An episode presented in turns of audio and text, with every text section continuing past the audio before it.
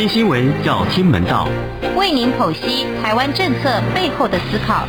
带您看懂全球政经局势的演变。每周六中年晃给您最及时的时事分析。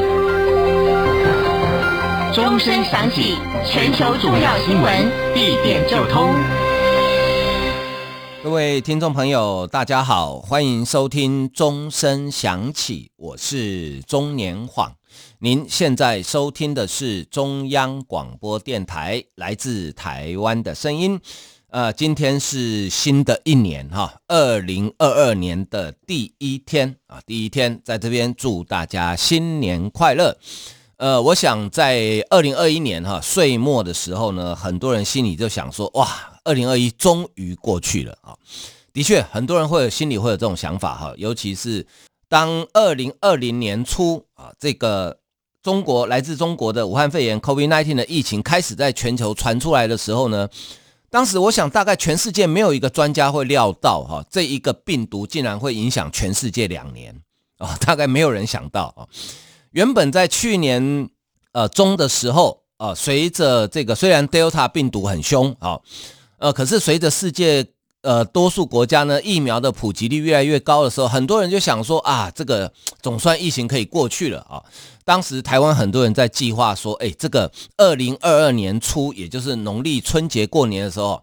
是不是可以出国玩了？哈，尤其看到这个台币对日币的汇率越来越漂亮的时候，很多哈日族想说，哇，好想去日本哦，啊，因为这时候去日本真的划算呢，因为日币现在很低啊。可是呢，很抱歉啊，这个。疫苗打归打，但是突然来了一个，在去年底十一月的时候，突然来一个南非的 Omicron 变种病毒，哇，不得了！你知道吗？在去年底岁末年终的时候，世界上好几个国家的单日确诊病例都已经破新高了。法国一天十万，英国超过十万，哦，美国有专家预测，美国可能在。呃，今年初的时候，可能刚新年刚年假放完回来上班，可能一天确诊人数会超过五十万，很吓人，比 Delta 还可怕。哈，那呃，的确，现在 Omicron 已经变成全球的主流病毒。哈，那疫苗，而且它的突破性感染的威力更强大。呃，不过呢，好消息是，到目前为止看起来，Omicron 病毒的。呃，比较像流感，它传呃虽然传播力大概是 Delta 的三到五倍，但是它比较像流感，它就是比较轻症化哈。大概你就是呃都大多数都是上呼吸道的症状，可能流鼻水、喉咙痛、呃咳嗽，有些可能会有点头痛，很少到下呼吸道，就到侵袭到你的肺部啊。那呃，所以呢，现在世界各国都在规划接种第三剂的疫苗哈。我我们台湾也有啊，台湾就是呃规定呃接种满第二剂满五个月以后可以接种第三剂啊。那第三剂不限厂牌啊。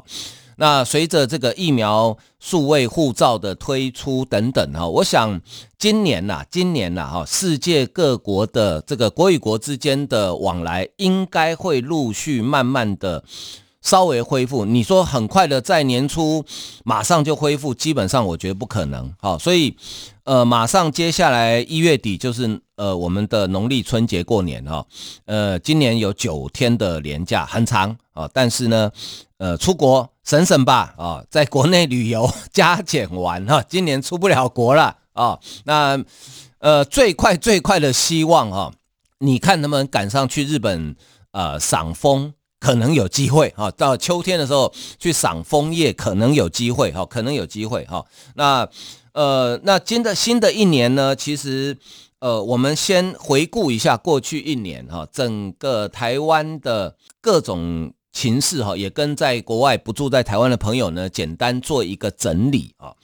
过去一年台湾的经济发展可以说是非常的亮丽啊，非常的亮丽。呃，经济成长率主计总处预估，我们大概有六点零九趴，啊，这是大概差不多呃十一年来的新高，好，然后呢，呃，股市表现非常的好啊，在十二月三三十号，呃，二零二一年股市封关那一天收盘是收一万八千两百一十八点八四点啊，统计全年度股市涨了三千四百八十六点。三一点，创史上第三大涨幅啊。那其实去年一整年的股市呢，并不是一帆风顺哈，非常的紧张刺激而精彩啊，它起起落落，整整个年度下来呢。呃，集中市场的市值增加了十一点三七兆台币，扣掉外资持有的四十三趴，国内的股民啊共享的市值红利大概有六兆四千八百亿。如果以有开户的人数平均去除的话，大概每一位股民呢，去年在股市里面至少赚了五十六点七万台币。啊，还不错，还不错啊！去年在台湾有买台股的人，呃，大概很少听到有赔钱的啦，几乎都赚。好，那呃，其实呢，台股去年一整年哦，并不是说一路往上涨哦。好，你不要看一一整年下来，呃，合计涨了三千四百多点，但是它不是一路往上涨。年初的时候还不错哦，但是呢，到五月的时候，本土疫情一开始，哇，不得了。台股在五天之内跌超过两千点啊，那时候真的吓到很多人哦。可是那时候勇敢的人呢去买，呃，后来就赚了啊。随着疫情，可是台湾的防疫真的做得很不错哈，开始很快速的就控制下来之后呢，开始反弹，出现了史上单日最高的成交，呃，最高的涨幅七百九十二点。可是呢，接下来美国的开始政府减少持有公债，中国恒大。房产的风暴，还有限电等等，哈，台股又跌，啊，又跌，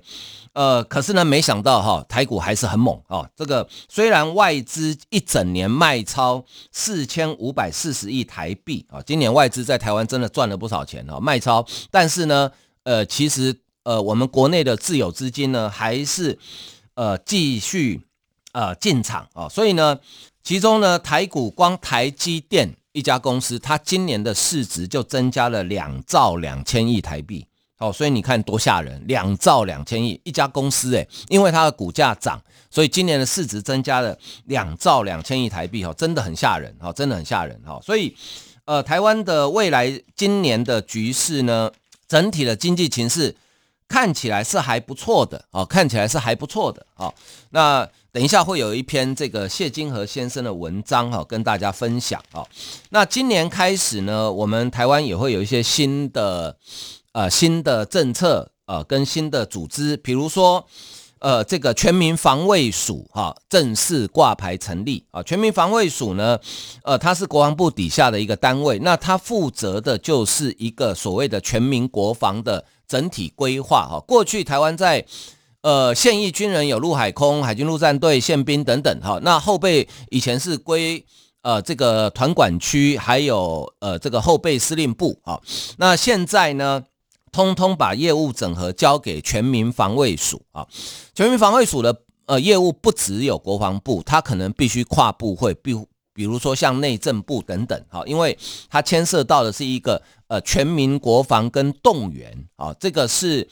呃，这个是全民防卫署已经正式挂牌成立。那另外，在去年底的时候，立法院三读通过数位科技部的组织条例啊，所以数位科技部呢，最快在今年中就可以成立啊。它是整合了一部分的科技部、交通部还有 NCC 的业务啊，来呃变成数位科技部啊。它主要就是要规划台湾未来的呃数位发展的方向。当然，很重要的是。资讯安全、治安的部分，哈，它有专责单位来负责，好，这是呃今年会新成立的两个中央级的部会，好，那另外今年新推出的一些政策呢，包括劳工朋友最关心的，从今天开始，哈，呃，基本工资调涨，时薪也调涨，这已经是民进党政府执政以来，呃，连续六年调涨基本工资，啊，不简单啊，而且呢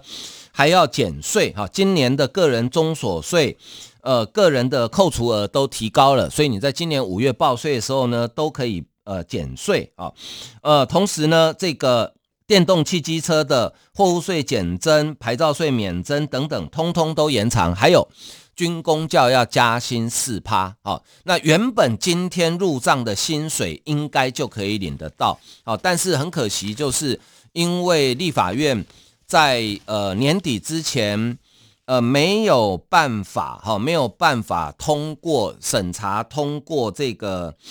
年度今二零二二年也是今年度的中央政府总预算哈，所以军工教加薪四趴的部分，因为呃它是新增加的预算哈，所以它必须等到呃预算通过之后才可以动资，所以呢这个就是要等到呃可能呃立法院呃可能最慢哈最慢在一月二十八号。会通过中央政府总预算，所以呃，你在军公教的朋友在一月份领到的薪水呢是没有那四趴多出来的，二月份的时候会一起补给你。好，那为什么呃可以加薪呢？除了刚刚讲台湾股市很好之外，台湾整体的经济产业哈经济呢呃表现相当的不错哈，表现相当的不错，呃，慢慢的哈越来越好。好，那。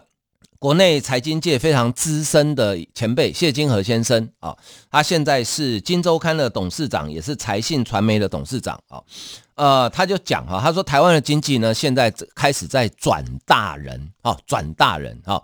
呃，什么叫转大人呢？就是呃，用这个专有的专业的名词叫青春期了哈，就是从青少年要变成成人哈，转大人哈。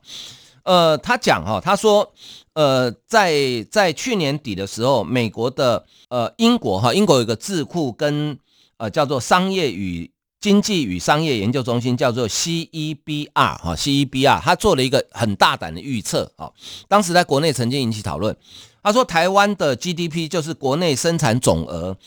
会在二二年哈，在今年全球一百九十一个经济体里面呢，全球排名第二十一名。好，在亚洲四小龙仅次于韩国，CEBR 还预测台湾到二零二六年会升前进到第二十名。好，在全球你想想看，台湾土地面积三万六千平方公里，人口两千三百五十万，在全球一百九十一个经济体里面可以挤进前二十名，这不得了诶，不得了诶，好，表示台湾的生产力的产值非常之高哈。那所以谢金河先生就说呢，其实你不要小看台湾哦。他说，其实台湾现在的成绩已经很好。比如说以世界银行啊，世界银行二零二零年的排名来看，全球两百零六个经济体里面，美国、中国、日本、德国、英国分别在前五名。好，印度已经超过法国了，变成第六名。呃，然后是意大利、加拿大、韩国，好，韩国是第十名。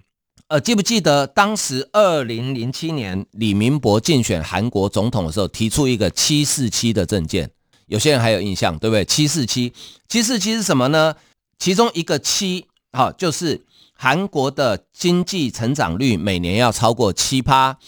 四是呃国民平均所得超过四万美金，另外一个七就是变成全世界第七大的经济体。但是李明博任内没有兑现，但现在韩国已经。兑现了哈，我记得零八年马英九选总统的时候提出了六三三啊，也是到现在都没兑现啊。那时候他说经济成长率百分之六，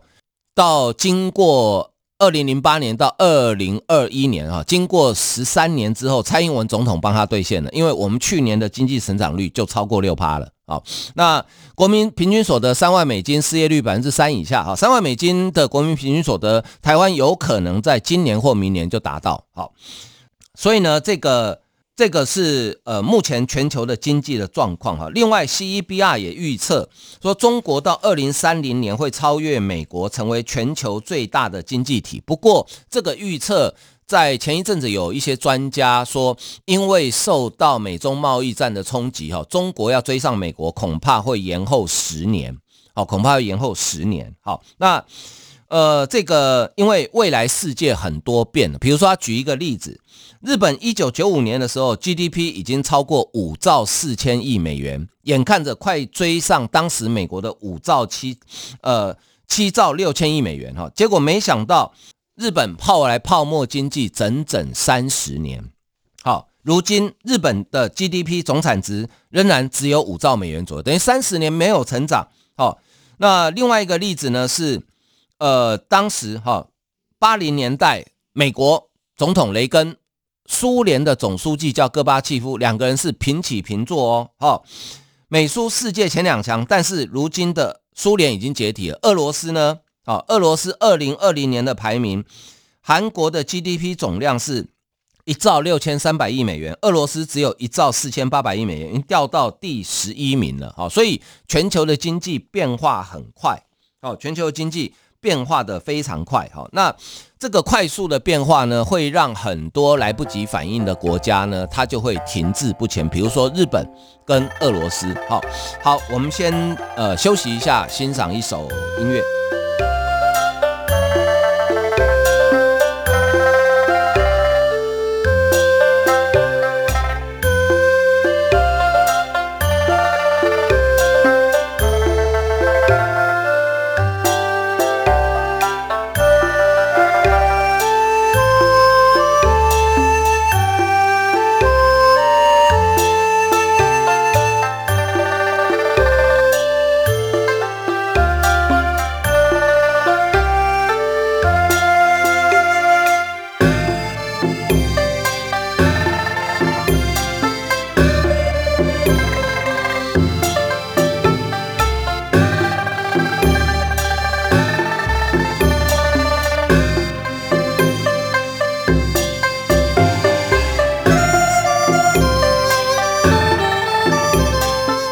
欢迎继续收听钟声响起，我是钟年晃。您现在收听的是中央广播电台来自台湾的声音。好，好，前一段讲到这个经济的发展，有时候预测归预测，哈，不见得会实现。比如像日本，一九九五年本来就快追上美国了，但是停滞了三十年，哈。俄罗斯在苏联时代跟美国是全世界前两强，但是现在俄罗斯的整体的总产值呢，已经掉到全球第十一名，哈，普丁两千年上任到现在已经二十一年了，呃，经济规模几乎没有成长，哈，呃，在这个二零零一年的时候，哈，呃，学者欧尼尔啊讲出了金砖四国，哈，金砖四国是哪四国呢？其实它是用英文的砖块 brick 啊，英文。BRIC 是 B R I C K 嘛，哈，那他就取了四个字母啊，叫四国。B 就是巴西，R 是俄罗斯，I 是印度，C 就是中国，哈，金砖四国，哈。当时的预测呢，其实呃蛮算大多数呃正确，啊，大多数正确了，哈。呃，不过呢，这个谢金河先生预估，哈，他说今年开始，哈。亚洲经济体会有一个新变化，就是越南的崛起。好，越南，好，他说越南已经率先超过马来西亚，甚至进一步超过新加坡，再超越香港。二零二零年，越南的 GDP 成长百分之二点九一，新加坡、香港出现的是负五趴。好，二一年，去年越南虽然受到疫情的冲击，但是呢，因为股市表现好，再加上它的呃原来的北越的部分有很多的电子业，包括韩国的三星、台湾的电子厂哈，呃，三星在越南的基地呢是全球仅次于韩国的第二大基地，所以越南去年的经济成长率应该也是可期的哈。那台湾呢，二零二零年是百分之三点一一 GDP 的成长，超过越南二点九一，中国的二点三，是全球第一名，而台湾在二零二零年的出口成长百分之四点九，也赢过中国的四趴，香港的二点六，成为全球出口成长第一名。哈，今年我们的出口，呃，去年哈，二零二一年我们的出口也是高的吓死人。呃，现在还没有统计出来，但是全年出口可能会超过四千五百亿美金，它的成长可能会比二零二零年更大。好，那二一年 GDP 成长，如果依照主计处现在预估的六点零九的话。总值会达七千零九十二亿美元，已经超越沙地阿拉伯的七千零一十四美元。再加上汇率波动巨大的土耳其，台湾的排名可能比 CEBR 统计的还要前面。换句话说，啊，结论不用等到二零二六年 GDP 的总量，台湾在去年哈二零二一年就有可能已经进入全球第二十大，啊，全球前二十名啊。那如果照这个平均购买力指数 PPP 来算的话，台湾的人均所得是五万九千三百九十八美元，好，已经比德国还高了哦，啊，经济总量也超过瑞典哦，追过瑞士、荷兰哦，好，所以呃，台湾现在下一个要追赶的目标就是荷兰，因为荷兰的土地面积跟台湾差不多，呃，人口数比台湾少一点。啊。呃，两个国家都很类似，就是天然资源并不丰富啊，但是靠着呃新的创新产业，呃，为国家赚很多钱。好，那什么叫 PPP 呢？台湾，你可能呃有一些听众朋友可能会很好奇，说，哎，奇怪，台湾现在人均所得还不到三万美金啊，怎么会呃 PPP 是五万九千三百九十八呢？其实全世界在算人均所得的时候呢，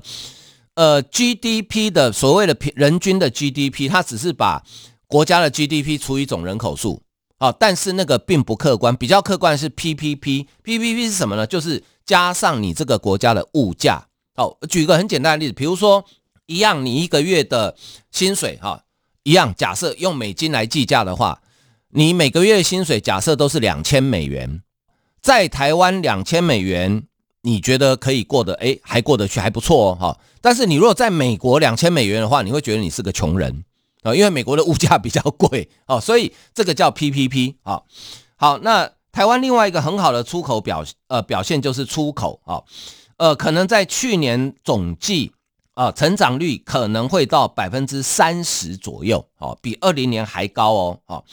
可能会追过西班牙、俄罗斯，再进一步超越新加坡跟墨西哥，变成全球第十三大的出口国，哦，变成全球第十三大的。呃，出口国哈，呃，下一个目标呢就是加拿大了啊。所以呢，其实谢金河先生的结论是说，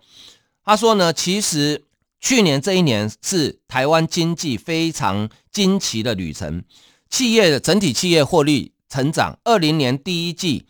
全体上市贵公司净利是三千五百一十亿元，二零年第一季到九千八百二十五亿，二零年全年净利是二点四六兆。到去年前三季已经有三点二二兆，好，第二季的一点零四兆元，第三季的一点一八兆元，二一年全年台湾全体上市公司净利会从四兆元以上起跳，这等于是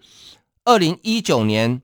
全年一点九兆元的好几倍，等于是至少两倍以上了哦。呃，它成长率如果对照二零二零年的全体上市公司。呃的净利二点四六兆，我们去年的成长率会高达百分之六十二点六，这是世界上难以想象的高成长。哦，所以呃，台湾的企业获利真的很高，哦，真的很高。企业好，股市的配股配息当然也会好。哦，你看，光台积电一家公司，刚刚跟大家讲，去年一年它这家公司的市值增加两兆两千亿，耶。你想想看有多恐怖啊！所以它的配股配息一定会很好哦。所以呢，日本的经济研究机构也说，台湾在六到八年之后，人均 GDP 可能会追上日本哦。这是过去一百年来大家很难想象的事情，但是有可能会发生。好，所以这几年来台湾的整体的经济体质，结论就是，呃，经济好是短暂的，但是如果台湾的经济在面临所谓的转大人的这种情况呢，当你变成大人之后呢，不管是出口、股市，或是说整体的企业上市公司的企业获利，它都会一路的往上走哈。对台湾整体经济，台湾现在的经济在面临一个很关键的时刻，就是转型，转型哈。我们一直在强调的产业转型啊，就是要转型为呃高附加价值的经济，它也许不需要。浪费很多的能源，哦，也许不需要很多的劳工，但是它可以创造很高的产值，哦，这个就是台湾经济未来发展的要要走的路，好，好，另外来关心，呃，也是在年末的时候呢，对香港的呃言论自由以及民主来讲是一个非常大的打击，哈，就是在继香港苹果日报在去年五月。份的时候呢，被中国哈呃，其实讲是讲香港政府啦，但是其实就是中国了哈，呃，整个被抄家灭族之后呢，香港敢报道真相、追求民主的媒体，其实只剩下一个网络媒体啊，叫做这个呃立场新闻哈，它是一个网络媒体。立场新闻原本叫做主场新闻，它是在二零一四年反送中占领中环运动之后才成立的啊，那。呃，后来改名为立场新闻，结果在呃去年底十二月二十九号的凌晨，香港警警务处的国安处啊，就呃调派了数百名员警跑到立场新闻的总公司，啊进行搜索，而且逮捕。接下来呢，还宣布把立场新闻的资金啊全数冻结，所以导致立场新闻呢，他因为他资金整个被冻结，他没有办法继续营运下去，在二十九号当天就宣布停刊，好，同时资遣所有的员工。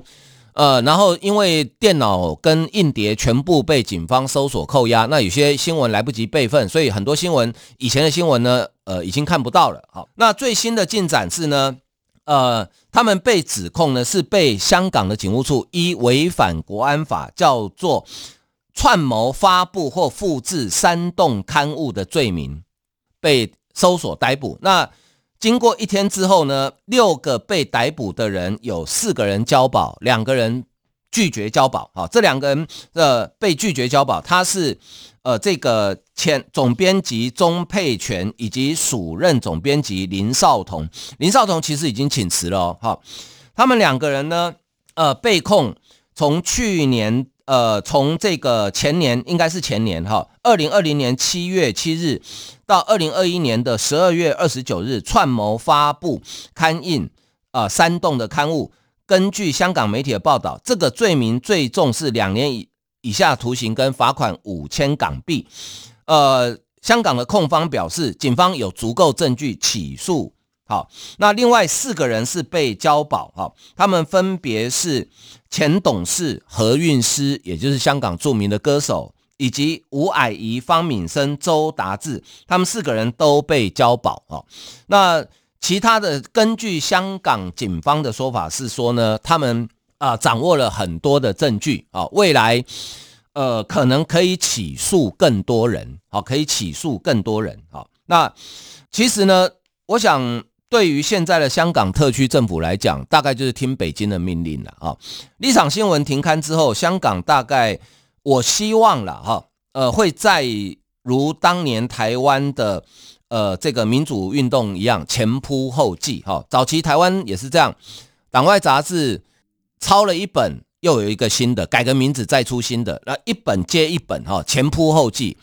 地下电台抄了一台，就有另外一台。哦，以早期的地下电台可能很多人不知道哈。我们现在广播电台都有个播音室，有固定的设备。早期的地下电台，因为当时怕被当时国民党统治下的警总抄台哈，都是用一台箱型车，然后开开开开在路上。诶，这个地方讯号还不错哈，开始就开始播音，播一播呢，呃，警备总部也很厉害啊，他用无线电定位要找到你的位置啊，对不对？哈，当然附近会有人在负责这个。瞭望哦，他看到哎怪怪的人来了，马上车子又开走。所以以前听地下电台很有趣哦，听到一半会断讯，你会听到主持人跟你讲哈，哎对不起哈，因为我们现在要转移阵地啊，听到一半会断讯啊。但是后来很多早期的地下电台后来也都变成合法的电台，这就是一种前仆后继、追求民主跟言论自由的精神哦。希望香港人呃也有这样的。精神哈，那这个事情当然引起全球的关切，包含蔡英文总统，包含我们的陆委会，包含很多留呃现在住在台湾的香港人，他们都呃出来声援香港哈。呃，美国的国务卿布林肯是说，他说新闻工作不是煽动叛乱，呼吁北京当局跟香港政府停止针对香港的自由与独立媒体，以及立刻释放。遭不合理拘留与控告的记者跟媒体高层，布林肯说，包括媒体自由在内的言论自由，以及能够取得独立媒体所提供的资讯，对社会繁荣安全至为重要。这些自由让香港得以蓬勃发展，成为全球金融、贸易、教育跟文化中心。借由晋升独立媒体，北京当局与港府破坏香港的信誉与活力。一个无畏真相、有自信的政府会选择拥抱新闻自由。好，那加拿大呢？因为何韵诗是加拿大公民，所以已经有加拿大的国会议员呢，已经点名加拿大总理杜鲁道说：“哎，想办法透过外交管道把何韵诗救出来，他是我们加拿大的公民。”好，所以这件事情呢，我想在新的年度也会有持续的发展。但是呢，我们还是节目最后还是要支持、声援以及鼓励香港的朋友们。不能放弃，看看台湾过去几十年来民主奋斗的过程，它就是这样拼出来的，真的不能放弃。一旦放弃之后，你们就会一无所有。当然，台湾啊，官方或民间都会给你们最大的支持跟温暖。好好，今天时间的关系啊，我们节目进行到这里，非常感谢大家收听，拜拜。